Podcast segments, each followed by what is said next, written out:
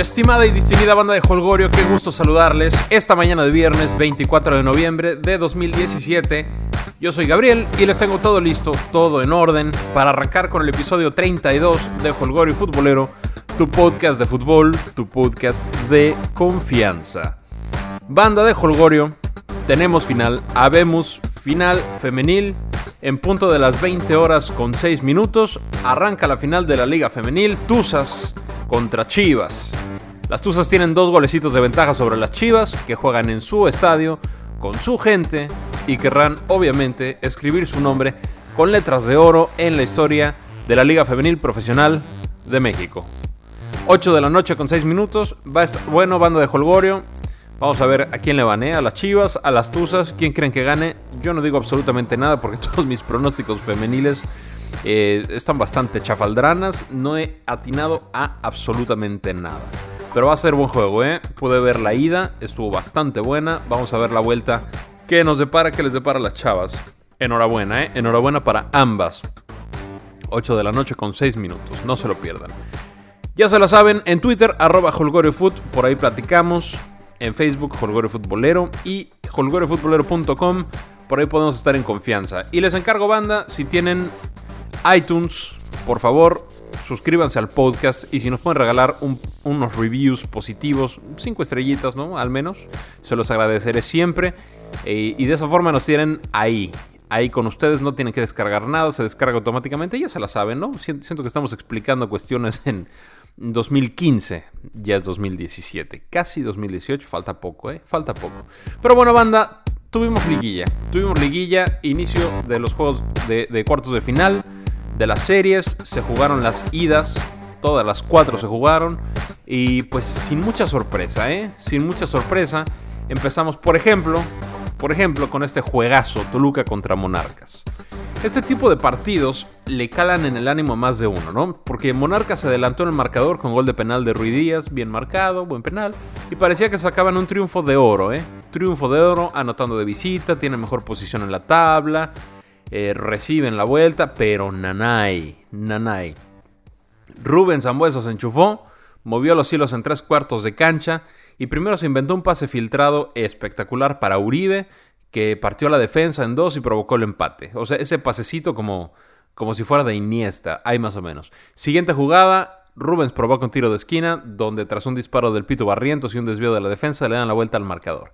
Entonces, los goles choriceros cayeron al 90 y al 93 ni en fase regular, ni mucho menos en liguilla, te pueden sacar un partido de esta forma, monarcas. Inaceptable. Esos tres minutos de distracción le pueden costar muy caro, muy muy caro, y se le puede ir la serie a Morelia, porque ahora tiene que ir a buscar el gol sí o sí en el Morelos. Sí o sí. Y Toluca sabe de la necesidad purépecha y va a jugar con su desesperación. Vamos a ver si le sale, ¿no? Monarcas solamente califica con triunfo, ¿no? 1-0 y 2-1 lo mete a semis. Cualquier otro triunfo Monarca por un gol de diferencia le da el pase a Toluca por los goles que Toluca anotaría de visita. Y a Toluca, bueno, lo califica a semifinales ganar el partido, empatar el partido o perder por un gol siempre y cuando anoten dos golecitos o más. Yo sigo viendo con grandes posibilidades a Monarcas, ¿no? Pero en este momento el que tiene el pase en la mano se llama Toluca y no es poca cosa. No es poca cosa para nada, hay gente de experiencia en Toluca, hay personas que han jugado liguillas, hay personas que han sido campeonas, entonces no es poquita cosa, ¿eh? Aguas, aguas con el diablo que si se meten, aguas. La vuelta es mañana sábado a las 9 de la noche por Azteca, se va a poner bastante bueno. En otro juego, León contra Tigres, la fiera estaba pues estaba sacando un resultado por demás interesante, ¿eh? Lo ganaba 1-0 con un golazo de Boselli.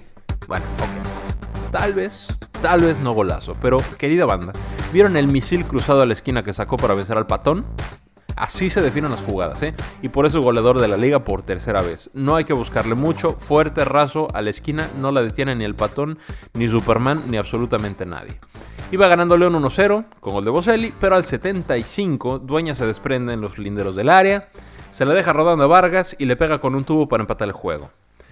Yo creo que Yarbrough pudo hacer un poquito más, se avienta tarde, ahí se ve en la repetición de, detrás de la portería, se ve que se avienta un poquito tarde y el balón le pasa por debajo de la mano, pero bueno, tampoco era muy fácil que digamos, ¿eh? tampoco era tan sencilla. Mi análisis del juego es que León luchó y luchó y siguió luchando y le alcanzó para un empate. o sea, así, así de fácil. Eh, por otro lado, Tigres se dio el lujo de dejar a Ener Valencia en la banca para hacerle compañía a Ismael Sosa. O sea, en cualquier otro equipo no regio, Ener Valencia y Sosa son titulares indiscutibles, ¿no? El que me digas. Entonces, a medio gas los Tigres, pero tampoco generaron muchas de peligro, ¿eh? Eh, tiros de media distancia, Guiñac puso uno en el palo, que, que si no se resbala Jarbuck, pues lo hubiera sacado, ¿no? Pero se vio más interesante de esa forma. Y no, no mucho más de Tigres, no mucho más. Sí llegaban, sí había desbordes, sí llegaban a la línea de fondo, pero pues ahí quedaba, ¿no? Jürgen Damm, por ejemplo, que, que llega a la línea de fondo, debe aprender a elegir bien la última jugada. Ya, o sea, ya no es ningún mozalbete, ¿eh? No es ningún mozalbete, tiene 25 años. O sea, debe aprender a elegir bien la última jugada. Con espacio se va a llevar a cualquiera, pero cuando tiene que soltar la bola, por lo general es impreciso. O sea, suelta una buena por juego que cabe en gol o, en, o en posibilidad de a punto de. Pero por lo general no. Si sus diagonales o disparos fueran finos, estaría jugando de extremo derecho en el PSB, ¿no? O sea, compartiendo habitación con el Chucky Lozano. Pero de poco sirve ser el jugador más rápido de la, liga si todos tus centros terminan en el defensa o todos tus disparos se van desviados, ¿no? Ya decía, Jürgen tiene 25 años y su mejor momento será será cuando su lectura de juego sea tan rápida y efectiva como su velocidad por la banda.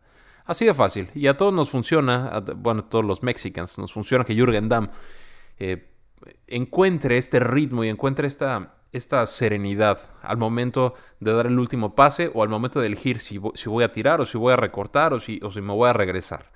Vamos a ver, tienes al Tuca, Jürgen, aprovechalo. Tienes a Vargas, tienes a Ismael Sosa. Ismael Sosa es un genio por ese lado. Apréndele un poquito, ¿no? Tú eres más rápido, tendrías mejores cualidades, pero no siempre, no siempre las cualidades técnicas son las que lleva a un futbolista a trascender. Muchas veces, y me atrevo a decir que por lo general, eh, las cualidades mentales son las que llevan a un futbolista a trascender. La inteligencia al momento de jugar fútbol. Pero bueno, ahí está. También es, un jugadorazo Jürgen Damm, puliendo un par de cosillas, vas a llegar harto lejos. Em, jugó Carioca como contención esta nueva contratación de los Tigres para suplir a, pues unos zapatotes inmensos, ¿no? Como, como los de Guido Pizarro. Y pues no me convence Carioca, ¿no? No, no me convence. Sí, hay, recordamos a Guido Pizarro y es complicado al momento de la comparación porque Guido es uno de los mejores contenciones eh, pues latinoamericanos y por ahí del mundo. Pero aún así no me parece que Carioca esté, en este momento sea la mejor opción para Tigres. Es sobre todo por el nivel de billete que tienen, que tienen los, los Tigres. El Tuca lo sacó amonestado en el segundo tiempo y para que Larry Vázquez hiciera finalmente su debut en liga. Ya había jugado en Copa, pero hasta ahí, ¿no? tampoco, tampoco le veo mucho a, Larry Vázquez, habría que verlo más, ¿no? O sea, 20 minutos no es, no es mucho. Eh, Guiñac ha quedado de ver en el torneo, ha quedado de ver en este juego de liguilla, también salió de cambio bastante molesto, pues es normal, normal. Pero pues no, como que no anda, desde la temporada pasada no anda, no anda Messier Guiñac. León, por su parte, León tiene que ir a San Nicolás de los Garza a cerrar su portería con un candado o con tres. ¿Cómo era? Con un candado o menos, como cinco. Bueno, así. Y buscar un golecito. Ahora, en el volcán. Además de jugar contra uno de los mejores equipos de la liga, también juega contra el entorno. La gente pesa y pesa harto, mucho. Sigo pensando que Tigres pasa a semis y me atrevo a decir, me atrevo a decir, banda, que con un marcador bastante holgado. O sea, yo creo que el Chavo Díaz se despide de su primer liguilla con la canasta llena, de tres para arriba de verdad, ¿eh? Es, como, es como lo veo, es como creo que el partido va, se va a ir desarrollando. De tres para arriba le van a meter los Tigres al, al León. Pero bueno, veremos. Otro juego, querida banda, fue Cruz Azul contra América. Clásico joven. De joven no, no, sé qué tenga, pero así le dicen. Les decía que cuando la riegas gacho, la vida se encarga de ponerte en situaciones similares para que corrijas. La vida te dice, para que veas que soy buena onda, ahí te va otro chance, ¿no? ¿Aprendiste o no? Entonces, la vida tan bella como siempre puso al Cruz Azul frente a uno de esos momentos mágicos de, sanación y de reconexión con su público, ¿no? Un idilio que podría extenderse por temporadas. Le dijo, querido Cruz Azul, vas contra el América, ahora es cuando. Y fíjate, querida banda de Holgorio, qué fregón es la vida. Le dijo también, para que veas que es de de veras, que mis sentimientos son genuinos, Voy a hacer que Mateus tire un planchazo y lo expulsen sin polémica, para que juegue 60 minutos con un hombre de más. Pero eso no es todo, querido Cruz Azul. También voy a hacer que Oribe Peralta falle un penal. Y ya como plus, para que veas que de verdad va en serio, si en el 88 no has anotado, expulsaremos a Edson, también sin polémica, clara roja. Tienes el camino libre, mi máquina cementera. Eso le dijo la vida al Cruz Azul. ¿Y qué hizo Cruz Azul? Exactamente lo mismo que han hecho los últimos 20 años. Una cosa lamentable. Vistieron de héroe a Marchesín, vistieron de héroes a Pablo Aguilar y a Bruno Valdés, y se les olvidó vestirse de héroes a ellos mismos. Lamentable Cruz Azul, si no metes goles, no eres campeón. Ya llevas 20 años. Y del América, bueno, ya les decía al inicio del torneo que el enemigo estaba en casa. Y no me refería a una traición o a un espía. Me refería a que los equipos por lo general son reflejo de su entrenador, ¿no? Y que el América se podía pegar un tiro en el pie como lo han hecho en el pasado reciente. Específicamente hablando de expulsiones. De expulsiones. Dos expulsados en este juego y bien expulsados. Bien, bien expulsados, ¿no? Si por ahí el gato Silva tiene más talento como actor, Paul Aguilar debió ser expulsado también. ¿no? O sea, por ahí se enfrascaron y Aguilar le tiró de esos cabezazos que acostumbra, ¿no? Como si fuera este becerro, no sé. Le tiró dos o tres ahí a la, a la zona del cinturón. Y, pues no, no, no, le actuó bien y, y Pablo Aguilar se quedó en, la cancha con tarjeta amarilla. Además el árbitro le, permitió perder el tiempo que quiso. ¿eh? Yo no tengo idea. Eh, si, si estos árbitros eh, mexicanos y de donde sea ya conocen a los jugadores, ya saben quiénes hace tiempo, quiénes hacen tiempo deliberadamente, quiénes se van a buscar la pelota a otro lado, van y le avisan, oiga, oiga, estimado Marchesín, oiga, estimado Paul Aguilar, no le voy a aceptar ninguna otra. Y a la siguiente jugada vuelven a decirle, oiga, distinguido portero, le aviso que ahora sí ya es la última, la siguiente lo amonesto. Y después la amonestan hasta el minuto 88 cuando no lo van a amonestar otra vez. ¿Por qué no la primera? Si saben, es, hacer tiempo, no, no, es hacer muchas veces tiempo. La primera que haces tiempo deliberadamente es actitud antideportiva y mereces una tarjeta amarilla y no vas a seguir haciendo tiempo. Pero para no meterse en bronca a los árbitros, como expulsar a alguien por hacer tiempo, es... Eh, lo somete a un escrutinio bastante pesado, sobre todo el equipo afectado. Entonces no lo hacen. No lo hacen y los jugadores se salen con la suya siempre, siempre. Ningún equipo que haga deliberadamente tiempo o ensucie un partido con el propósito de ganarlo merece salir airoso. Ninguno se llama América, o se llama México, o se llama Honduras, como lo comenté en su momento, o se llaman los Pumas si algún momento lo hicieran. Ninguno merece hacerlo. Lo que hace Paul Aguilar de tiempo desmedido, luego va, saliendo de cambio Oribe Peralta y lo abraza antes de que salga. No, es, grotesco. Por favor, árbitros, pónganse las pilas. Esto es, e, esto es ensuciar el fútbol a lo güey nada más. Pero bueno, en fin, en fin. Cruz Azul va por un gol. ¿Lo puede conseguir? Sí, pero después de lo que vi ayer creo que va a ser sumamente complicado. Mi pronóstico es reservado, yo les había dicho que, que según yo el Cruz Azul pasaba, dejaba al América tendido, todavía lo pueden hacer, ¿no? O sea, la ventaja del marcador la tiene el América en este momento, pero un golecito del azul obliga al Águila a meter dos. Pronóstico reservado. Y en el otro juego, querida banda de Holgorio, en el otro juego de los cuartos de final, Atlas recibió a los Rayados de Monterrey. Y Atlas dio muy buenos, muy muy buenos 73 minutos. O sea, si el juego hubiera empezado al 17, el Atlas lo gana. ¿No? O sea, sin broncas. El problema es que el Atlas jugó muy buenos 73 minutos, pero regalaron los primeros 17 y en esos 17 les clavaron dos. Un error grosero de, en defensa de Javier Salas, que le, regala la bola, me parece que es a Pavón, Pavón centra para Funes Mori, ¡pum! Primero. Y un mal rechazo de Rafa Márquez, que otra vez pesca a Funes Mori en el área chica y ¡pum!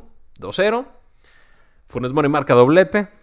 Y Monterrey se puso rapidísimo, 2-0 arriba. En ese momento yo pensé que les iban a meter 17. Pero no, el Atlas niveló y hasta dominó el partido después. ¿eh? Y a diferencia del León contra Tigres, que, por ahí Tigres a medio gas, no, aquí Rayados pues sí le metieron. ¿eh? sí le metieron y, y el Atlas los dominó y hicieron un golazazazazazazo. Tabó puso en la horquilla un, un, balazo ahí que además este, pegó en el, en el, en el pues en el soporte de la red se vio precioso, ¿eh? se vio precioso el golazo, nada pudo hacer Hugo González, pero pues Atlas no pudo hacer más. Y ojo que les dejaron de marcar un penal clarísimo a favor, clarísimo. No sé por qué no quiso Santander marcar nada, ¿eh? Y por ahí Rafael Sobis, ¿se acuerdan este delantero de Tigres? Puso algo en, en Twitter recordando las, las pifias arbitrales de Santander que curiosamente han favorecido a Rayados.